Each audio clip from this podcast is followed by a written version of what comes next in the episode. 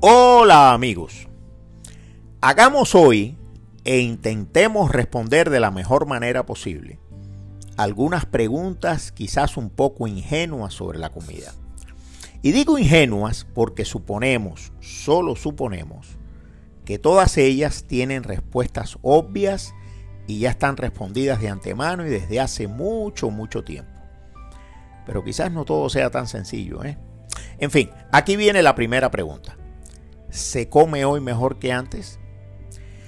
Pues se me ocurre diseñar un pequeño menú para ilustrar la respuesta. Hoy en día cualquier persona de clase media puede desayunar con, por decir algo, unas ricas y crujientes tostadas de pan integral untadas con una mermelada artesanal de su fruto favorito, una olorosa omelette, una tortilla hecha con espinacas y jamón serrano, un yogur orgánico descremado de buena marca, o quizás prefiera un buen vaso de jugo de naranja recién exprimido y bien frío, y cerrar a lo grande, y qué rico, con un capuchino barista hecho con el mejor café colombiano y leche sin grasa y libre de lactosa. Soberbio desayuno, amigos. Pero, ¿podía Alejandro el Magno, a pesar de sus conquistas, desayunar así? O Julio César, o el emperador Carlos V, en cuyo imperio no se ponía nunca el sol, o el señor Napoleón Bonaparte o la reina Victoria de Inglaterra podían disfrutar de algo tan sabroso y sano? Pues claro que no, que no existían todas esas maravillas gastronómicas en sus tiempos respectivos. Por tanto, la respuesta es sí, hoy se come mejor que antes. Muy bien, pero vamos a darle la vuelta a la moneda. ¿Se come hoy peor que antes? Pues muchas veces sí, lamentablemente sí. A veces se come peor que antes, tal y como suelen decir los viejos de la familia, y como fastidian cuando empiezan que si los jóvenes, que si esto, que si lo otro. Y es lamentable porque nunca ha habido más y mejor comida a disposición de la mayoría de la población. ¿Cuántos niños y jóvenes viven, literalmente viven, a base de pizzas repletas de grasas trans de la peor calidad y hamburguesas de carnes, entre comillas las carnes, de procedencia desconocida y refrescos o supuestos jugos que solo contienen sirope de maíz y colorantes? Como ven, la respuesta es sí. Los viejos a veces aciertan y en ocasiones sí, se come peor que antes. Vamos con esta otra. ¿Eso que llaman medicalización de la comida es algo nuevo o es una cosa vieja? Es una buena pregunta. Medicalizar la comida, dicho en corto, es quitarle su sabrosura para verle solo su parte nutricia y favorable a la salud. O sea, tratarla como si fuera una medicina en lugar de lo que es, una delicia para el gusto y para el alma. Pero eso para nada, la medicalización de la comida es una cosa nueva.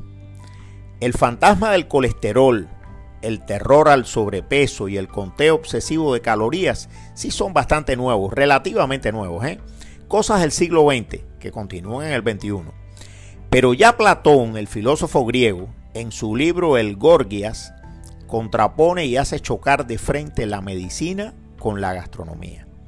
Dice Platón que la medicina es la terapia del cuerpo y la gastronomía una adulación y engaño para el alma. Algo que conste con lo que yo por lo menos no estoy de acuerdo. No, señor, que puede haber mala gastronomía, pero no va lo de la adulación y el engaño, de eso nada. Ya hoy casi ni se habla, solo en las clases de historia de la medicina, de los cuatro humores y los cuatro elementos del cuerpo que describía Galenus, y todo eso. Pero esas cosas viejas se han sustituido, porque uno siempre necesita algo de que agarrarse, por el culto a los aminoácidos esenciales, los minerales raros, los oligoelementos y la adoración de lo orgánico. Algún día hablaremos de eso, con más detenimiento. Es la eterna lucha entre lo sano y lo sabroso. Eterno dilema ese. ¿eh? Veamos esta. ¿Tiene algo que ver la religión con la comida? Claro que sí, y mucho. Pongamos un ejemplo. Los Estados Unidos fueron fundados por colonos puritanos y sin esa impronta puritana no se entiende la ausencia de una gastronomía norteamericana verdaderamente autóctona. O andando el tiempo, aberraciones como la ley seca, que solo trajo desgracia, mira la mafia, y donde todo el mundo siguió bebiendo con más sed y con más ganas, y hasta se mataban por hacerlo y todo lo que conocemos. Recuerden el padrino. Los católicos, por el contrario, aunque tienen otros defectos, siempre fueron mucho más permisivos con la glotonería.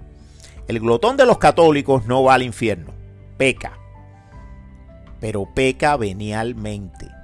La glotonería para el católico es un pecado venial, no mortal. Yo creo que en esto están correctos. Porque comer bien no se merece el infierno, no, creo. Y fíjate que Jesús se despidió de sus apóstoles con una cena, que por eso a los condenados a muerte le dan una última cena. Y ni hablemos, por lo menos hoy, de los hábitos gastronómicos de judíos y musulmanes y etcétera. Se me ocurre esta otra pregunta. ¿Es la comida una forma de competencia? Pues por supuesto, por supuesto que sí. Los reyes, príncipes y nobles comían en sus castillos. Los pobres en sus fogones de leña, si es que los tenían, que a veces ni eso. El burgués inventó el restaurante, una historia que les debo, algún día se las haré, justo después de la Revolución Francesa, para competir con la nobleza en decadencia.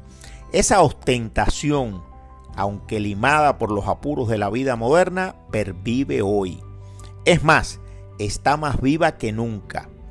Visite uno de esos restaurantes con muchas estrellas, con comidas raquíticas, por lo menos para mi gusto, claro, un poco raras, de nombres a veces impronunciables, muchas veces mediocres y con precios estratosféricos, y ya me dirá si no hay competencia. A veces, o muchas veces, a costa del comensal. Les cuento una anécdota. Le preguntaron en una entrevista al famosísimo chef español Ferran Adrià, el de la comida molecular, que qué comía en su casa contestó con una gran honestidad y con una gran simpleza. Pues lo que cocina mi mujer. Terminemos porque hay que terminar, pero prometo más preguntas para otro día con ¿cómo le va a la comida étnica? Pues le va muy bien, pero también le va mal. ¿Cómo? Sí, le va bien porque hoy tenemos a nuestra disposición, gracias entre otras cosas a la denostada globalización, la mejor comida tailandesa en Miami, por poner un ejemplo, un sushi exquisito en Bombay, una buena paella valenciana en Nueva York, o un arroz mamposteado boricua, qué rico, ¿eh? En Buenos Aires. Y esos son ejemplos, hay miles y miles de ejemplos. Pero también le va mal a la comida étnica porque lo étnico ha dejado de ser realmente étnico y se ha adaptado por necesidades económicas y de mercadeo, que el mercado manda, al medio en el que mejor se cotiza.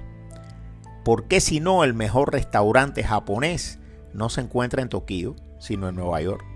Y ellos están orgullosos de eso, los dueños. ¿eh? Y la mejor comida peruana, y yo soy fan de ella, de esa sí que soy fan, se ha vuelto casi impagable en la propia Lima. Amigos, todos estos temas y muchos más son buenos para reflexionar cuando no se tiene hambre. Pero por favor, no me haga mucho caso y disfrute su comida, la que sea. La de un restaurante de tres estrellas o la de la abuela. Yo eh, prefiero la de la abuela, pero bueno, dichoso el que tiene abuela que le cocine.